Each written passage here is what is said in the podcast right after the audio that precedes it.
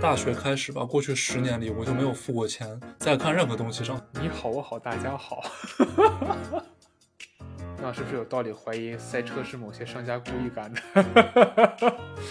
但是我如果不知道你怎么挣钱，你还不收我钱，我会很担心的。大家好，欢迎再次来到朗姆酒蛋糕，我是刀锋。我是金汤力。这两天我跟金汤里聊天的时候，不是看到特朗普要参加二零二四年吧大选嘛，我就想起来好多年前了，那会儿我应该才是个四五年级小学生，我那会儿就看过他的真人秀《学徒》，你还真看过那东西？讲道理挺好看的，你别看，你别看 Trump 现在是这个这个熊样是吧？他是一个很成功的商人嘛，非常意气风发。我记得我刚看的时候是那种下载的是第一季，就是他第一次开那个真人秀，然后第一季的质量、嘉宾质量，什么嘉宾质量、参选人员质量，我觉得非常高。没有上过大学的创业者，然后有因为家庭特别不好，一开始就是做那种很底层的销售工作，但是他卖的特别特别好的 salesman，然后也有是有故事的人。都是有故事的人，也有那种非常一路就是鸡娃精英，上哈佛，然后去那种大的金融机构、哦又读 MBA 什么，也有这样的。就竞争者的背景非常多样化，他们之间个人有个人特点嘛。像你说到这个，就想起来当时第一次就是实际上认识到 Trump 这个人，就是相当于当时他准备选举的时候嘛，大家都在讨论这个人干嘛的嘛。一看他做房地产，再一看他怎么又拍电视，就拍拍拍这种真人秀，再一看他怎么还有学校，当时其实很不理解这人是干嘛的，你知道吗？做房地产这事儿，我印象挺深的。第一季里面大概是男女比例一半一半吧，他有很多个任务，就是他每一周，我记得是每周吧，都会给大家布置一个任务，然后这个任务都需要花一个礼拜的时间去完成。有好几次他出的就是跟地产有关系的，比如说有一期是他们需要花一个礼拜还是两个礼拜时间，可能两个礼拜吧，去装修一个地方，就是在纽约曼哈顿的下城 （Lower East） 下东区装修那种毛坯房，需要把它装成那种一个小的小的画廊，对，精装修。哦！就是你想，你要两周就要把一个毛坯房装成精致的小画廊，等一下，而且他还让那个金融街精英去做装修，对，所有的那些人们，不管你是自己开，我印象里啊，有有那个一个男生是开雪茄公司的，他自己有几家雪茄公司，然后有一个 salesman，有一个那个之前是哈佛的 MBA，然后有一个女生，她是做她是做那种化妆品的吧？对，她是做化妆品类的，就是美妆护肤，就这些人没有一个像是会做画廊的人。对啊，没有一个，可能可能有那么一个吧，是跟这个设计啊什么艺术沾边的，其他人通通不沾边。那你还记得后来怎么样了吗？我记得是两个队伍分别做了不同的房间给他看嘛，然后虽然我记不清他具体说了什么，但是我记得 Trump 在点评他们的装修，在点评他们的布置以及一些想要表达的信息的时候，那个点评是比较在点也比较犀利的。虽然我不是房产从业人员啊，但是听懂他说的那些确实有道理。所以说，懂王是确实懂的。另外一个我印象很深的就是卖柠檬汽水，卖 lemonade，啊，好像是个纽约这座城市非常 hallmark、非常标志性的一种饮料。夏天特别热，在街边说我两刀三刀买你一杯柠檬水，很便宜，也很好喝，也解暑。他的第一个任务吧，就是给这些精英们出一个非常普通的任务，就是你们就在街边给我卖柠檬水。这乍一看是一个好像人人都能干的事儿，因为你想，你没有门槛嘛。嗯，对啊，小孩儿不都干吗？美美国人小孩最爱创业，不就是去卖柠檬水吗？实际上呢，效果还真差了挺远的。这个时候你就看到大家有那种不愿意团队合作的，我凭什么要干这个？我是一个有好几家公司的人，或者说我是哈佛 MBA，、然后也有一个男的，他他是个德州人嘛，就是那个牛仔州，他就穿上那种牛仔装，然后去拍自己屁股这样表演。就他觉得那样很搞笑，但是但是在观众看来，以及在他队友看来，真的很尬，超级尬。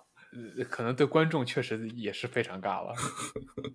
如果我是被这种营销方式看到，那我肯定直接跑路嘛。我觉得你神经病吧？哎，这个就跟有时候我在美国街上会看到有人就是那种拿这个很大的板子，上面板子上面写的广告语，然后他们会去扔那个板子，然后就拿那个板子做很多花样，就跟杂技一样，是一种宣传方式嘛，让你看到说，哎，我这个广告在这儿写着，这是这个信息，我看到之后可能就会去做什么。但是由于很多玩板子的人，就他们技术太好了，我是真的是褒义啊！就有些人玩的出神入化，我可以把这个板子扔到天上去，被风吹了，还能刚好吹回我手里。你说这不是出神入化是什么？但是他玩这么花，我半个字都看不见。你玩的好，违背了你本来的初衷啊，就是你要让人看到你在写什么。那说到这儿就有意思了。我们这周上了一节课，这节课呢是跟娱乐行业有关的，就讲说。在娱乐行业里面，数据可以被怎么样的应用嘛？很大一份程度，除了当然说我娱乐产业，我可以卖电影票啊，可以卖游戏啊，我可以直接卖这些商品。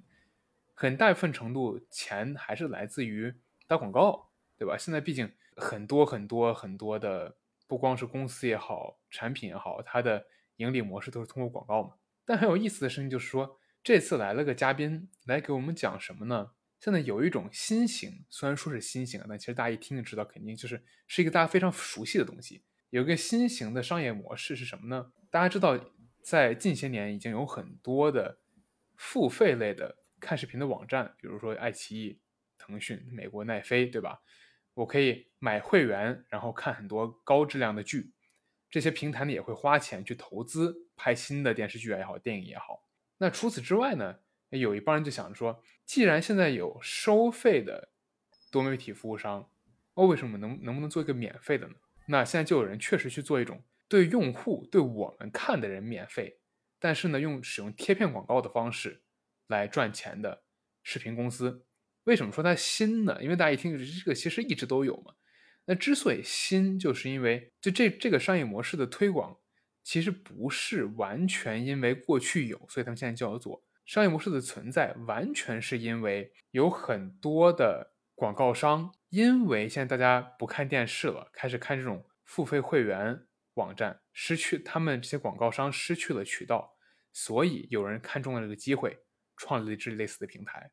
我一直特别好奇一个事情啊，因为我知道一些这种美其名曰电视剧、电影、综艺、动漫、体育集成网站，对啊，我知道一些这种。集成网站呢是不需要付费的，它就是有广告。比如说我看一集四十分钟的电视剧，运气好的话呢，我只碰一回广告，这一个广告就二十秒钟。然后运气差一点，可能我碰三回广告，三回广告你想也就六十秒一分钟嘛。但是呢，我是从来不需要付费的，就是我从大学开始吧，过去十年里我就没有付过钱，在看任何东西上。所以我觉得，如果大家有这种梯子。梯子在这里指代什么？就大家懂的都懂啊，大家自己去想，懂的都懂。你只要有梯子，你就可以有资源，你不需要去付费了。所以其实，如果说，当然前提这个渠道是中文的，就你得会中文，因为你如果不会中文，你都不知道怎么去搜你想看的东西，是你也不知道怎么导航那个 UI 界面，因为 UI 是中文的。其实这个一定程度上就说明了腾讯啊、爱奇艺这种付费电视的方式，就是在打一个信息差。因为只有当很多人他要么不知道梯子，要么他没有方式去获得梯子，那么他才被迫去走这种付费观看的道路。我曾经也可能付费过那么一两次吧，付费看他们的一些电视节目，包括腾讯体育，因为我想看 NBA 的比赛，看他的篮球比赛，而我不知道一个更好的，不管是费用上还是及时性上，更好的国外的渠道。去看它，所以我才选择花了可能十块钱，就为了看一场球。但你说这种商业模式就是那种所谓的 freemium，一定程度上吧。一开始跟你说你这十分钟是免费观看的，然后他的期待就是观众或者听众过了这十分钟，你就觉得被被勾上去了，你就想把接下来的内容看完或者听完。但这个这个点其实我一直挺质疑的，就是这个时长真的够节目去。完完全全的吊住观众吗？我不知道你是怎么想的。这其实很有意思。那首先想说就是说，虽然现在资源有很多，但这里我们主要想谈论的都是一些合法，就是至少是正版嘛。大家说是看正版，你这样说是大家去想办法看各种各样的视频啊、网电影，你想找总能找到免费的。这里说的不是这些，都是说正版的。那为什么他们觉得说头几分钟就能让你想看呢？具体我也不知道。但是他的想法可能是说，如果有一个人想要看节目，就跟他想要买一个东西一样。那我想买这个东西，我需要知道我是否想用的。你如何知道自己是否想用呢？最直接的方法就是试用。但实际上，很多时候你单买实际商品的话，你很难试用啊。谁会让你试用，对吧？你去买一个什么护手霜，你他妈试用完了就你不可能还得回去啊。有些比如你去 Sephora 店里，它会有试用，你可以稍微试一试。但是同理，对于任何的，咱们管它叫内容好了，任何的内容商家来说，试用这件事情是成本非常非常低的，比应该是比任何。有实际商品的公司试用成本是低得多得多的，因为他们，比如说我去拍一个电视剧，我拍都拍完了，都已经上线了，我多卖你一份少卖你一份我对于我的成本几乎为零，最多最多最多，比如说我的数据库多跑两下，多跑两秒钟，多花两块钱电费，这两块我都说多了好吗？顶多几分钱。边际成本几乎为零的，对于他们来说，给你试用其实是一个非常非常简单，并且有可能吸引到你这种方式。至于到底吸引到多少人再说，但是因为它的成本太低了，它能多吸引到一个人就是成功。那他为什么不干呢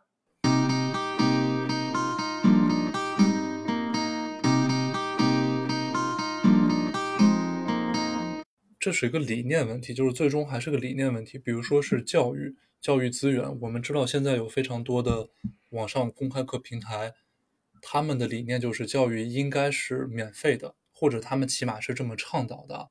虽然实际上，当你真的用这平台用的时间长了之后，你就发现这平台怎么上还有收费的课了，开始卖课了，搞了半天就是个卖课的。呃，但是它的出发点还是好的嘛，它还是有很多有价值的、高质量的。免费的公开课，比如说国外有 Coursera，有 EDX，有 Udemy。嗯，呃，Udemy 可能不算吧，因为 Udemy 就是个卖课的。就是 Coursera 和 EDX 跟很多大学合作，有非常多的好的高质量的课。那我们中国有，比如说网易公开课，有中国慕课网，这都是非常好的教育资源，是可以供人真的去学习优质知识的。我觉得这个理念其实跟付费电视、付费观看是非常像的，因为。你都是要或者免费或者付费去看或者听一些你希望得到的媒体内容，我觉得这点上是非常像的。不同的只是说有你的导向可能是学习向或者说娱乐向，不同在这个地方。但是呢，这个时候分歧很明显就出现了，就是大家认为，或者说有很多人认为。在线上去接触学习类的、教育类的、教育类的，可以是免费的。但是反观到娱乐性上来，这种主流的平台上，他认为娱乐的性的就应该是收费的。我其实我个人是不赞成的。我觉得你凭什么要收我这钱啊？我反正 我有梯子，我有资源，我就就不看你收费了。是，这当然也没有错，毕竟梯子存在，资源存在。那不能说存在即合理，但存在总有它的原因所在，对吧？到头来说，教育可以是免费，是因为多多少少，我觉得大多数人都会觉得，至少在一定程度上，不管是到多么高的层级吧，教育这件事情应该是普世的，嗯，是人人都应该有机会拥有的，对吧？但娱乐这事儿不一样，娱乐是。说白，它就是个商业行动行为，没有人理应给任何人提供娱乐，对吧？那我想要得到娱乐，我就需要付出点什么。可能有时候恰好这东西是免费的，对吧？那我就不付钱了。但是从本质上来说，这是一个商业行为。我想要，比如说我想玩这个游戏，我需要去买这个游戏，当然我也可以上网去下载这个游戏。但是呢，从一个合理性角度上来说，我是应该付这个钱的。至于到底有没有付这个钱再说。所以我觉得这个可能是主要区别，而尤其对于制作内容的商家来说，如果说先不说实际上大家有没有付费好了，假如说他们决定都免费给大家免费开放，那可能世界上就没有人再去做内容了，因为到最后它还是个商业活动。你刚才说到游戏啊，其实我就联想到可以做一个平行对比，就是说在娱乐方面，我们有很多种多样的方式。你可以看综艺、看电视、看电影，你可以打游戏，就大家主流的一些娱乐方式就是这几种嘛。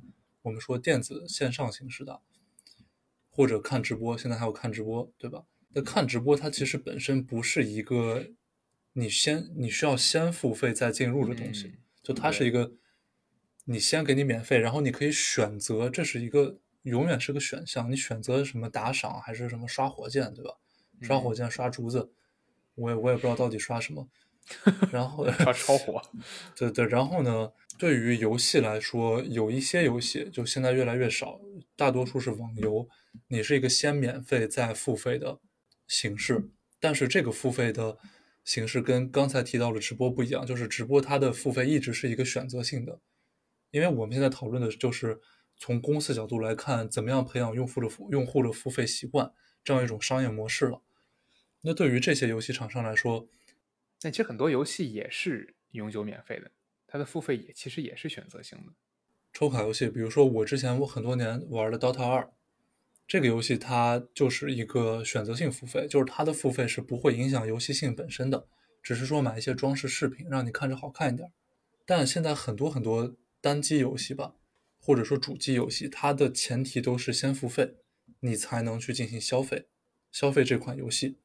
或者说消费平台上的一些，可能你买的那种微软 Xbox 上的季度票，消费其他的内容，这个时候就得有要求用户先有一个意愿，说我对它得先做了解，或者说平台给我的推荐内容能让我对将要或者想要或者可能要消费的内容做出一个判断，这个判断就是这个钱。是不是在我们说经济学上有一个概念叫 willingness to pay，我所愿意付的钱的峰值或者说最大值，在这个数字以内。那比如说金汤力是个游戏厂商，他要给我做一个篮球游戏，但他可能不知道我特别喜欢篮球啊，也可能知道吧。他就说这游戏卖二百块钱人民币，然后你大概总的游戏时长能能玩很久很久，比如说能玩一百个小时。然后呢，我可能会问他要一些推荐材料，但他的推荐材料因为不仅是给我一个人的嘛，他是面向很多人的潜在的用户，我需要通过这短短五分钟吧的视频也好、音频也好、图片也好，判断出这个游戏值不值二百块钱。当然，我还有这很难的，对，这很难的。我可能还有一些别的方式是上上上网，比如说哔哩哔哩，比如说油管。去看有没有什么博主视频，或者测评，对，或者游戏测评。但游戏测评本身也是一个投入啊，这是很费时间的。去看那些测评，对。但你知道还有一种方式是啥吗？现在很多三 A 大作，像是小游戏厂商估计没有啊。三 A 大作都会有一个试玩版，会在游戏发售之前推出，你可以免费下载，然后可能会是游戏的第一个章节啊之类的。哦，这样，让你去试。所以说，其实就是因为 freemium 这个这个商业模式，这种可以免费选择付费的模式，越来就应该是自从手游开始之后越来越多了嘛。这个商业模式在各处都有显现，比如说游戏，像直播，其实严格意义上也是一种 freemium model，对吧？我可以一直免费看，我很喜欢这个主播，我愿意为他花钱，那我才会花钱，对吧？那可能三 A 大作觉得说那不行啊，那大家都这么做了。我如果不再给玩家一些更多的提前反馈吧，应该说就是这种提前给你打小报告，说，哎，我这个游戏怎么怎么样，我再不给你这些东西，可能大家就不买账了。就很多厂商开始用这种方式，用他们能够给的方式，去给你一些提前量。但你说这个东西到底有多大用呢？我其实是不知道的。因为比如说我如果很想玩，比如说最近刚出的战神，我估计就会直接去买，因为。一原因，因为我知道这是个大 IP，对吧？我很支持这个大 IP。二是我玩过它的前作，所以对于我这种玩家来说，它的边际成本很低，它其实都不需要这些的。但如果我没有玩过呢？可能我也真的就算像刀锋刚才说的，他都没时间去看测评了，我估计也没有时间去玩这个试玩版。所以到最后呢，这些模式，这些应该说是营销手段吧，它总会有用，但它总会也有一个极限所在，而这个极限根据你这个媒体不同都是不一样的嘛。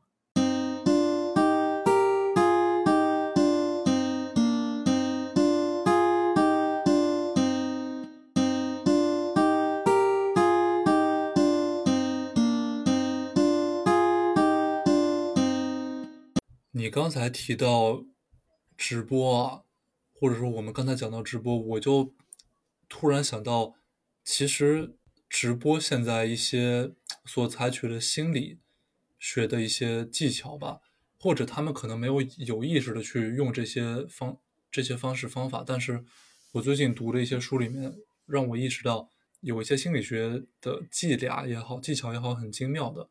我们知道有一个家居品牌叫特百惠。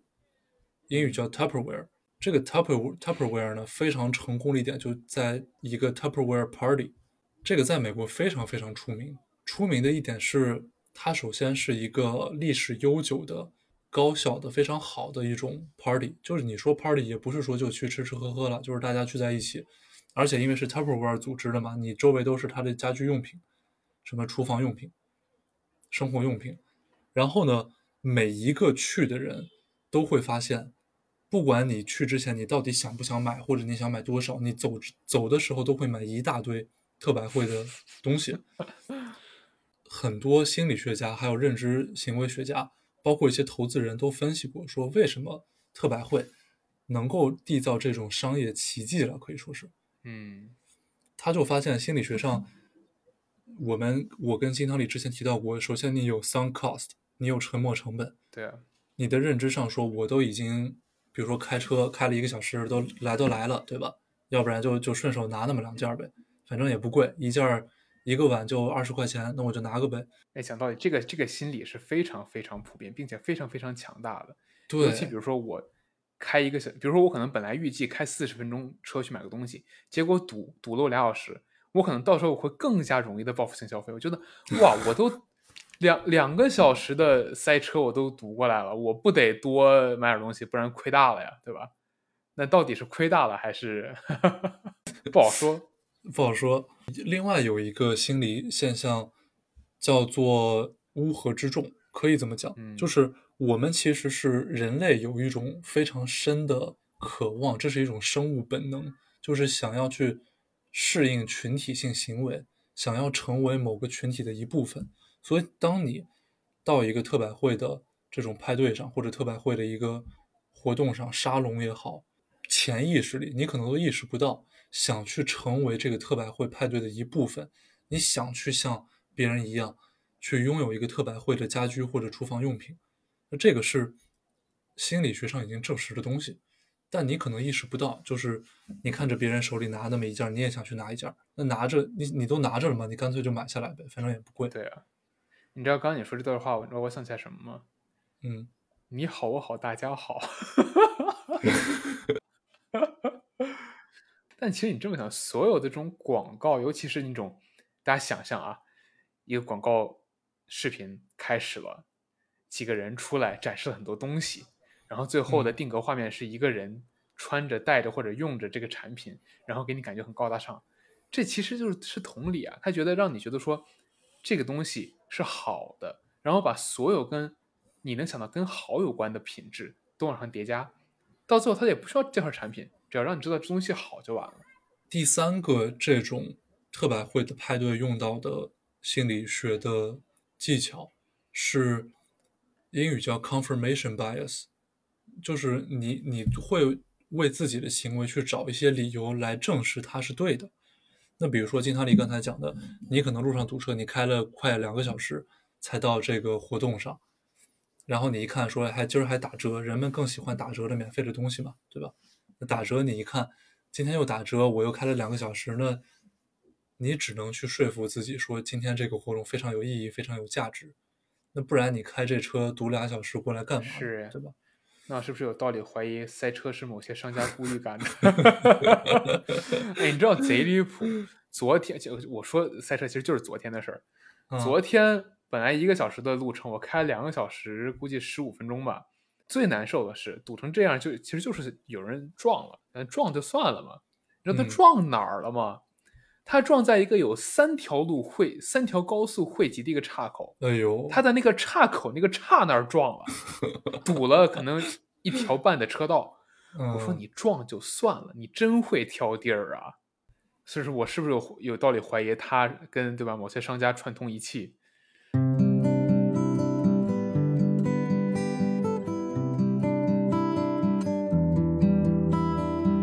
我们在评判一家公司、一个企业，它的商业模式到底好不好的时候，或者像我们都知道巴菲特嘛，这个世界上最出名的投资人，也许没有之一。他一直爱强调的一个叫 economic moat 护城河。那一个企业什么有护城？什么叫护城河呢？一般大家可以在生产成本或者说在客户端去寻找护城河。我们刚才讨论到的客户效应就是一个非常非常好的护城河。你乍一听可能它不是一个很能量化的、很硬核的东西，但是，一旦当客户，一旦当你的潜在顾顾客群体能够口口相传，能够做出这些他们自己需要说服自己说啊，这是一个正确的决定，或者说宁可堵两个小时车，也要到你的组织的活动上去买你打折的商品，你的客户群体粘性已经非常强了，可以说是一个非常强大的护城河了。哎，我觉得还有另外一个特别好的例子，我想抽卡，对吧？我就想得到这一个特定的，嗯对吧？嗯人物，我可能想说我行，我这次我给自己预算六百，我抽到五百的时候还没抽到，我觉得说没事儿，这次一定可以的，对吧？按照概率，它该出了，我就抽这么一次，我相信我一定可以。但相信它原因，我觉得背后原因有很多。你说我是真的特别想要这个东西吗？也许是的，但真的有那么想吗？那可能我觉得其嗯中也有，就是因为我觉得这个游戏特别的好。这个游戏为什么特别好呢？这个原因就很多了，对吧？它可以是真的特别好玩，但它除了真的特别好玩之外，各种各样的因素，这个品牌，这个比如说我如果特别喜欢制作这个角色的画师，我很觉得是因为这个画师做的，对吧？再比如说看某个电影，可能电影本身真的就一般，但我特别喜欢里面一个演员，我也会觉得很好。人们在选择潜在约会对象的时候，我读过一篇论文，它是这么讲的，比如说是，就是它是讲的男男性、女性两种视角啊，因为我觉得和你说的这种商业模式其实非常像。比如说咱俩都是男的嘛，都是直男，然后咱想象一个场景，就是比如说你觉得这哎这女生还不错，但是呢，你发现她周围围着一大圈男生。嗯，那咱们的正常的反应，哦应该就是说她可能是个嗯，对，比较喜欢这沾花惹草的女生，对，比较就是社交花蝴蝶，对吧？social butterfly。那我们的第一反应可能就是最好不要招惹他，是吧？是你你你是你是这样想的吗？还是你可能啊不是这么想的？我我无所谓啊，啊，你无所谓啊。不，我觉得 就是如果作为朋友来说无所谓啊。啊，作为朋友来说无所谓，但如果说他是你潜在的约会对象，你会怎么想？那可能会比较 concern 吧，可能就要多多多想想了，对吧？毕竟，我觉得这个，我觉得多想想这个主要原因也不是因为，也不是因为说我觉得这人就一定会做什么，而是说，在这个环境下，他因为，对吧？比如说我们出我出现了，看到了这一幕，那一般大家都会觉得说，那这一幕肯定以前就存在，以后也会存在。那这样一个环境对一个人造成的影响。一般来说都不仅仅是说单纯的说啊，我有很多选择，不只是这样的，可能在某些事情上的习惯也好，思维模式也好，都会有一定的改变。我觉得这个可能是影响会比较大的。毕竟，那我身边的朋友就很正常，大家也不会说是像刀锋说的招怎么说 沾花沾花惹草，沾花惹草。那你说遇到一个沾花惹草的人，那对吧？那是得小心一点。远观他是这个样子，然后这篇论文就讲了，男女这时候反应就不一样了。一般一般情况下的这个直男或者直女，就我们说的直是说你的性取向是直的啊。男性的话会像我跟金汤力想的这样，就是说我们再观察观察吧，再评判评判吧，因为我们会想是不是养鱼，对吧？你这个行为还是比较让我们担心的。但女生是完全不一样的，女生在看到这个情况的时候，她的第一反应会是，她这个男性有什么特质能够让别的女生这么喜欢他，能够让别的女生对他展现出兴趣。就这个时候，男女的思思维差异是非常典型的。然后我也问过身边一些女生朋友，她们说确实是这样子的。这个思维方式的差异，我觉得一定程度上可以解释一句话，就就是为什么女人的钱更好赚。因为大家看到，比如说街上你很多人都穿着一个什么潮牌，或者大家现在都开始用某款手机，或者都喝什么奶茶，那男生的话可能就看到就说 OK，那就看到就看到了嘛。但女生看到的可能会啊，我还没有做过民意普查，会想哎，大家都喝这个，那这个是不是有什么很？过人的地方我也要试一试，然后他就会去尝试去买。我觉得可能有这样的因素在，这个都有可能，毕竟人跟人是不一样的。但说到最后，我觉得这东西很难说，是说你是什么样的人，所以你就会更容易去从众，这个是不可能的嘛。这个每个人都是不一样，每个人都有自己的想法。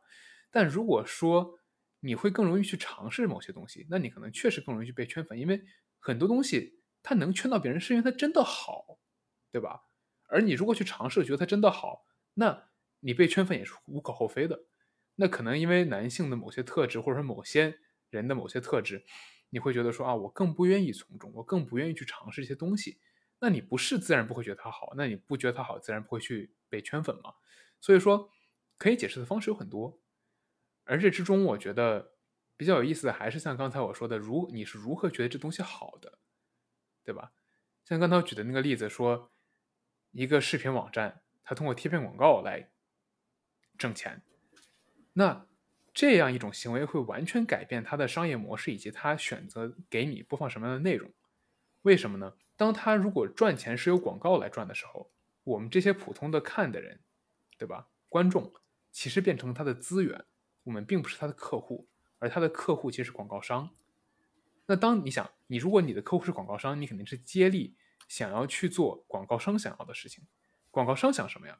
广告商肯定想的是更容易的、更有效的、更快的接触到更多的消费者，而且要是他们的目标人群，对吧？在这个时候，这个放视频的网站可能就需要找更多的不一样的视频或者电视剧或者电影。什么样的电视剧、电影呢？更适合被贴片广告的电影，更符合我现在有的客户群体，也就是我的广告商希望吸引的客户群众的电影。当时上课举个例子，他就说说，那有很多品牌现在十分希望去瞄准黑人用户，因为黑人用户像整个群体在过去的二三十年里也都变慢慢的变得比较富裕起来了。嗯，而且他们的购物能力其实也是也是挺高的。你想，很多人很喜欢大金链子，喜欢球鞋，对吧？他们的 消费能力是不弱的，好吧？嗯，那在这个时候，你一个新的针对黑人的产品如何去打开这个市场？他们就会想说啊，那我需要做的就是找一款电影，一个电视剧是什么呢？是黑人特别喜欢看的。然后他们就发现，其实市场上没有很多特别有效的。节目，然后这公司就觉得，那不如我们直接拍一部好了。他们干嘛呢？美国有一个高中的篮球队特别有名，这个篮球队呢里面有很多知名球星的儿子，比如说 LeBron James，对吧？詹姆斯的儿子，还有很多影星的儿子都在那个球队打球。他们就直接去跟那个球队说：“我能不能够跟踪你们球队，拍这些名人小孩在球队成长的故事？”那你一听这不就感兴趣了吗？对吧？尤其是青少年，那他一旦吸引到这些青少年看这个节目，他们就可以直接跟厂商说：“你看，这些人在看我的节目，而且一定是你想要的人，你想花多少钱？”所以这个时候，他的商业模式完全变了。我好久之前吧看过一个杂志文章还是论文来着，我也不知道为啥会看到那个。他说，在欧洲的一些国家，包括在一些主流的新兴世界的国家，比如说是。中国，比如说是南美，很多地方的文娱产业里，所消费的内容还是主流的欧美的文化产品，嗯他就会讲到有一些小国家，比如说是我随便说一个奥地利，奥地利就是一个很小很小的国家嘛，人口也没多少，它可能一个国家人口还没咱们中国一个城市人口多呢。他们所消费的一些，比如说歌曲，比如说是视频、电影、电视剧，都是美国的或者说德国的，因为奥地利说德语的嘛，而不是自己生产的。他们也非常少有这方面的艺人去写歌、去拍电视剧。很多时候，我们除了面临一些客户端的消费选择之外，还有一个说，本身你的这个消费的 universe 里，就是摆在你面前的商品到底有哪些东西能供你选择？因为这这个其实会跟很多企业，那企业就跟 GDP、跟国家这些经济都是有关系的。所以说，更大的经济体量里面，的确是更容易出现更细分的产品嘛。就你看看日本，有各种各样奇怪的小商品，那为什么？那不就是因为在不大的地儿里面又塞了很多人，而在嗯至少在三十年前吧，对吧？日本属于最少最少世界第二，应该算是并列世界第一的强国了。那在以他们那么能消费的环境下，自然而然应该就会催生出很多特别细分化，而且特别有意思的产品。这个在国内也是一样的嘛。你想想，可能十年前、零八年以前，你很少会看到说国产的美妆品牌。你看现在不挺多的吗？什么完美日记啊、花西子啊，像这些品牌出来之后，他们也会研究什么样的产品更适合亚洲人，适合其实都不是亚洲人，什么产产品更适合中国人，对吧？那你如果这个市场不够大，你可能就不会有一个针对性产品。假如说美国的黑人群众没有那么多，对吧？可能占个假设说占人口比例的零点五个 percent，那我觉得你也看不到那些颜色不跟大家想象中不太一样的遮瑕那种东西，对吧？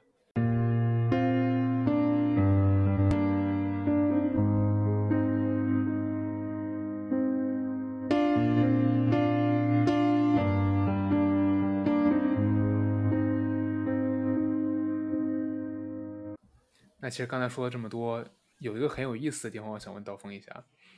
那刚才咱们说了很多内容上的问题，对吧？视频、电视剧、电影、游戏，嗯其实我有种感觉，刀锋你可能觉得说有些东西它是该免费的，对吧？呃，我也同意有些东西嗯确实该免费。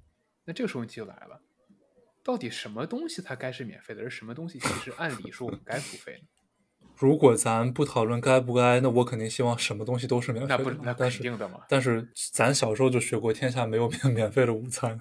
尤其是在这种本来该付费你又没付费的时候，可能我就更加要小心，对吧？总是有人付了钱的，如果我没付钱的，说明肯定我的什么东西被卖掉了，这个时候其实挺可怕的。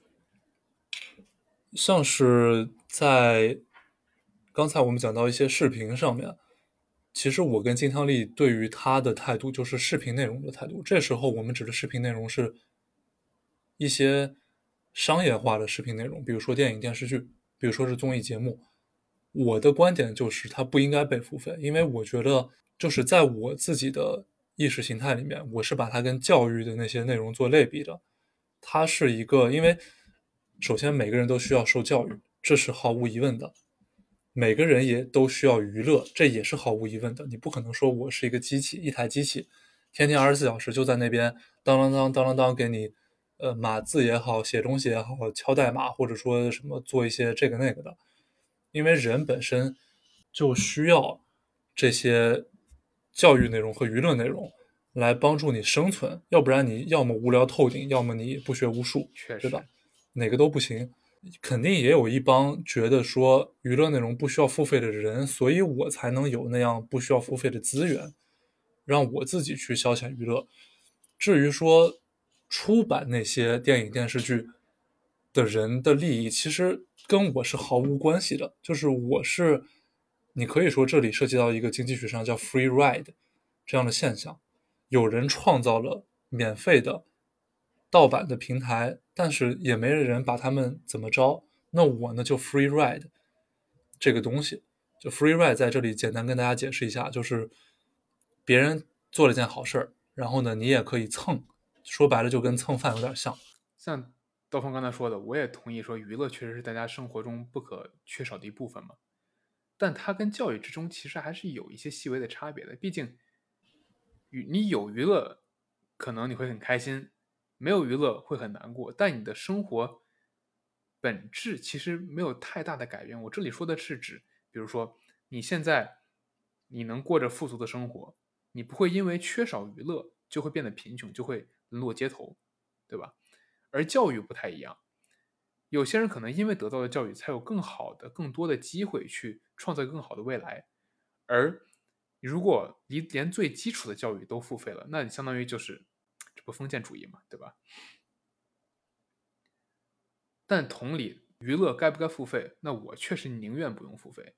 那我之所以愿意付费的主要原因，还是因为我知道，不管说我能不能够 free ride，这个这里的能不能够，只是说。一外面有没有这样的资源？二我愿不愿意，对吧？但不论有没有人去公开这样的免费资源，这个资源的源头是需要被付费的。这一点我觉得我们应该都能同意，对不对？因为没有人付费给艺术家，是没有人会去做这些事情的。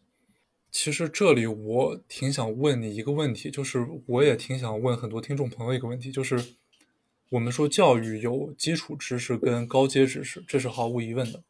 那么我们可以说，现微积分这个事情一定是比加减乘除高级的，就高级这个词用在这里是毫无没有任何问题的。对，那必须的呀。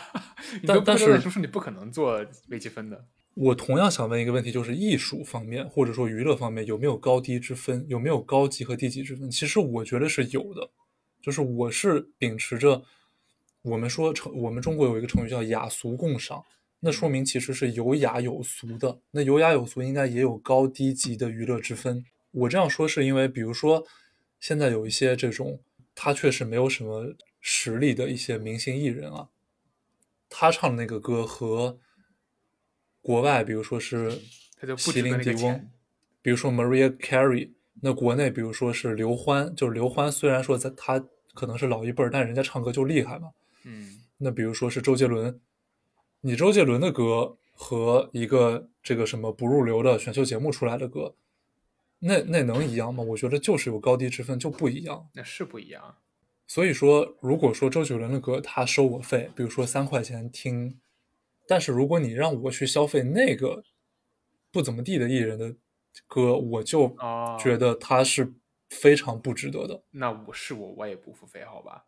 我都不会给他那个机会，所以到最后其实也是个程度问题。但是说这跟应不应该免费还是不太一样的，因为比如说那个特别差的艺人，他可以收费，对吧？他就是不愿意给人免费，那我也可以不付钱啊，我就不听了，我又不在乎你，对吧？但免费的娱乐也是存在的，比如说我们可以在家里聊天，或者说玩剪刀石头布，它其实也是一一定程度上是一种娱乐。他要钱吗？他肯定是不要钱的。你有朋友就行，对吧？但是可能一定程度上，很多的娱乐它是需要长年累月的教育或者说从业经验才能制造出来的。可以说那些是属于稍微高级些的，而这些需要很多人很长时间心血做出来的东西，你也可以把它想象成一种产品。而这种产品，我觉得是理应应该被付费的。至于是谁付费，它可以不是我。嗯。而对我来说，一定程度上，我觉得很多时候我其实宁愿是付费的，你知道吗？尤其是当我不知道对手方是如何挣钱的时候。如果我知道你只是单纯给我看广告，OK fine，我如果不介意广告，我就不付钱了。但是我如果不知道你怎么挣钱，你还不收我钱，我会很担心的，对吧？我是愿意花一个月几十块钱，这钱对我来说不多。但如果我因为没花这个钱，我的某些别的利益被损失、被损害了，而且我还不知道，我觉得这是很可怕的。比如说是平台搜集你很多数据，然后他去卖广告，就像 Google、Facebook 这些公司。对啊。刚才咱俩不是讨论到一个什么东西，它本来应该被收费，结果慢慢变成免费的嘛？嗯。我想到一个就是书。啊。你看，首先书它是。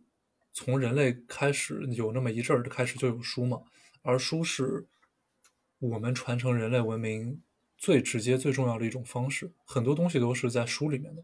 嗯，我们说书中自有颜如玉，书中自有黄金屋，不是没道理。现在学生学习那肯定也是书本的形式嘛，不管说这个书是纸质书还是电子书，还是什么形式的一种书。呃，当然书也是有高低和优劣之分的，有那种烂大街的烂书，有那种比如说是牛顿写的，有什么鲁迅写的，对吧？嗯，那书还是不一样的。但现在很多时候，大家一看到一个什么资料，就会说求 PDF，大家第一反应就是有没有免费电子版，求 PDF，说求求求或者扣个一就幺幺幺幺幺，对吧？嗯但是对于那些高质量的书来说，我认为它是应该被付费的，因为那个是一个非常有价值的智力成果的集合。但是呢，现在很多情况下是人们往往不愿意对它进行一个付费行为了。是啊，那我觉得这个就是消费习惯的转变了。至于是为什么转变了，我觉得还是蛮难说的，因为毕竟书这个东西从来没有淡出我们的视野，而且我们可以肯定，过去的人是愿意为书花钱的，对不对？而我觉得转变的时刻应该就是在互联网发达之后，很多的免费资源嗯流出来，大家发现它可以被免费了。对就，像刀锋说的，那我既然可以 free ride，我为什么花这个钱？总会有人愿意花钱，但是肯定会有更多更多的人愿慢慢的越来越不愿意花钱。那这个嗯时候，如何再通过书本的这个媒介来获利？我觉得这更多是一个厂商需要考虑的问题。加拿大如果知道有个平台，音乐平台叫 Spotify，他们的起家就是其实就是这样的。嗯在过去听音乐是很贵的一件事情，对吧？其实音乐是一个非常不亲民的东西，在过去，你需要买 CD，CD 讲道理不便宜的，而且一一个 CD 里面就那么十首歌，你还不能提前听，你都不知道你想听哪首，对吧？在 Spotify 之后，音乐免费了，我们可以免费的去听了，而他会通过别的手段收费，而这个别的手段呢，更多的是更方便听音乐的一些工具道具，但音乐本身确确实实现在已经免费了。我觉得 Spotify 那种模式啊，我们给大家大概讲一下，它就是说你可以免费听歌，但是呢，你如果选择免费版，你就会一直有广告，就你刚听一首歌，可能就给你播三段广告，三段广告每段广告是真他妈烦。真他妈烦，而且每段都是一分钟，就你你听这首歌一共也就三分多钟，你听那广告就听个四分钟，你说你烦不烦？你知道最气的是什么吗？广告前面都会跟你说，你听这一分钟广告，保你三十分钟畅听无阻，根本就没有好吗？我最多听三首歌 然后就又开始广告了。啊！对，我觉得他这个东西的做法很像航空公司的操作。哦啊，对，就是他故意先给你一个非常非常差的服务或者产品，然后告诉你这个是免费的，但是如果你想要一个稍微正常点、稍微合理那么一点点，你就得掏钱。然后你想要一个完全合理正常的，就在人类看来啊，你就得掏更多的钱。确实，你知道我之前坐过一个廉价航班，正嗯常飞机一侧顶多就是就是那种小飞机啊，就是只有只有两排的，一般嗯一侧也就三个座位嘛，有有些更小，只有两个座位。嗯，我那个飞机它把三个座位改成了四个座位，你知道吗？你知道一个三个座位地方坐四个人是个什么感受吗？我边上还是一个比较 怎么说魁梧的人，我啊爱那个飞机坐太。魁梧，你这个用词非常的给面子了，已经。嗯，是的，这这就是为什么会想到航空公司嘛。这种商业模式，我觉得跟航空公司的做法是非常接近的。是的。但你说它好不好，这个很难说，毕竟人家确实便宜啊，我就是不愿意付钱，对吧？一个愿打一个愿挨，没办法。只是说我发现这个东西太难受之后，我以后可能就会更愿意付钱了。腾讯视频、爱奇艺，它走的也是这个路线，就是先给你一个波段广告，然后告诉你你只能看三分钟，which 非常不合理嘛？你说三分钟能看出什么东西来？对啊，然后就告诉你你要付钱，付完钱以后可能你只能看半个小时，然后告诉你你开通超级 VIP，就它有 VIP 跟超级 VIP 我觉得这个超级 VIP 就非常的不合理。就很不合理了。就是实实际上讲道理，它最后那个广告啊，不管什么，像它这种平台，到最后它的商业模式还是通过付费，对，跟我刚才说那种完全的免费电视模式还是不太一样的。那个免费电视就更像我们刚才说的 Spotify，人家也不要你的钱，他你压根你想付费你都没得付费，就是免费看，但你就是得看广告。但所以人家也想得好啊，既然说我们必须要贴片广告，那我就只进一些比较方便贴广告的节目，比如说情景喜剧，比如说在两个情节中间贴一篇广告，你的剧情感受完全没有被影响到，并且你真的要不想看，你可以站起身来接杯水，上个厕所也就过去了。嗯哼，所以人家也是想的好好的，说不会说因为贴广告而强行破坏一个用户体验，因为如果破坏了用户体验，他会流失客户，对他们来说更是其实是件更加不好的事情。没错，该不该付费这一点来说，肯定是能不付费最好。但如何让一个东西从付费到不付费，其实是需要很多人很多的心血的。而可能每一次一个巨大的品类从付费到不付费，就会产生出一批新的企业，比如像 Spotify，对吧？比如说像网易云音乐这一类的，也许这也是个机会。对吧？我们现在看到什么我们不愿意付费，但是没办法一定要付费的东西，如果能够把它用另外一种商业模式体现出来，可能就是一个新的对吧上市公司了。Zencaster 是一家一站式播客和会议平台，平台拥有你做播客的所有功能需求，完美的录音质量、编辑音频和视频，以及播客信息源托管。在听亲身体验过各大播客平台后，我跟金汤力敢拍着胸脯说。Zencaster 是我们使用过的音质最好、功能最全面、客服能力最强的播客平台，甚至没有之一。Zencaster 呢还能录制高达 4K 的高清视频，为你的视频播客提供应有的完美画质，并为每位嘉宾录制16位 48K 的 Wave 音轨，不受互联网连接的限制，在你没有网络的时候也可以流畅的使用，且不像其他会议软件一样有时间限制。如果你想开始使用 ZenCast 来录制会议、制作音频或者视频的话，可以购买 ZenCast 专业版。输入我们 show notes 下面的链接的话，可以有百分之三十的折扣。节目最后呢，希望大家继续支持我们的节目，多多在节目下方评论、点赞、订阅，并且可以在比如说小宇宙这个平台里收藏，让我们的节目被更多的听众听到。也欢迎大家加入我们的听友群，我们会在里面经常交流一些职场啊、经济金融类，或者说最近读了什么好的书和文章的内容。欢迎大家找我们玩。那这次节目就到这儿了，我是金汤力，我是刀锋，我们下期再见，拜拜，拜拜。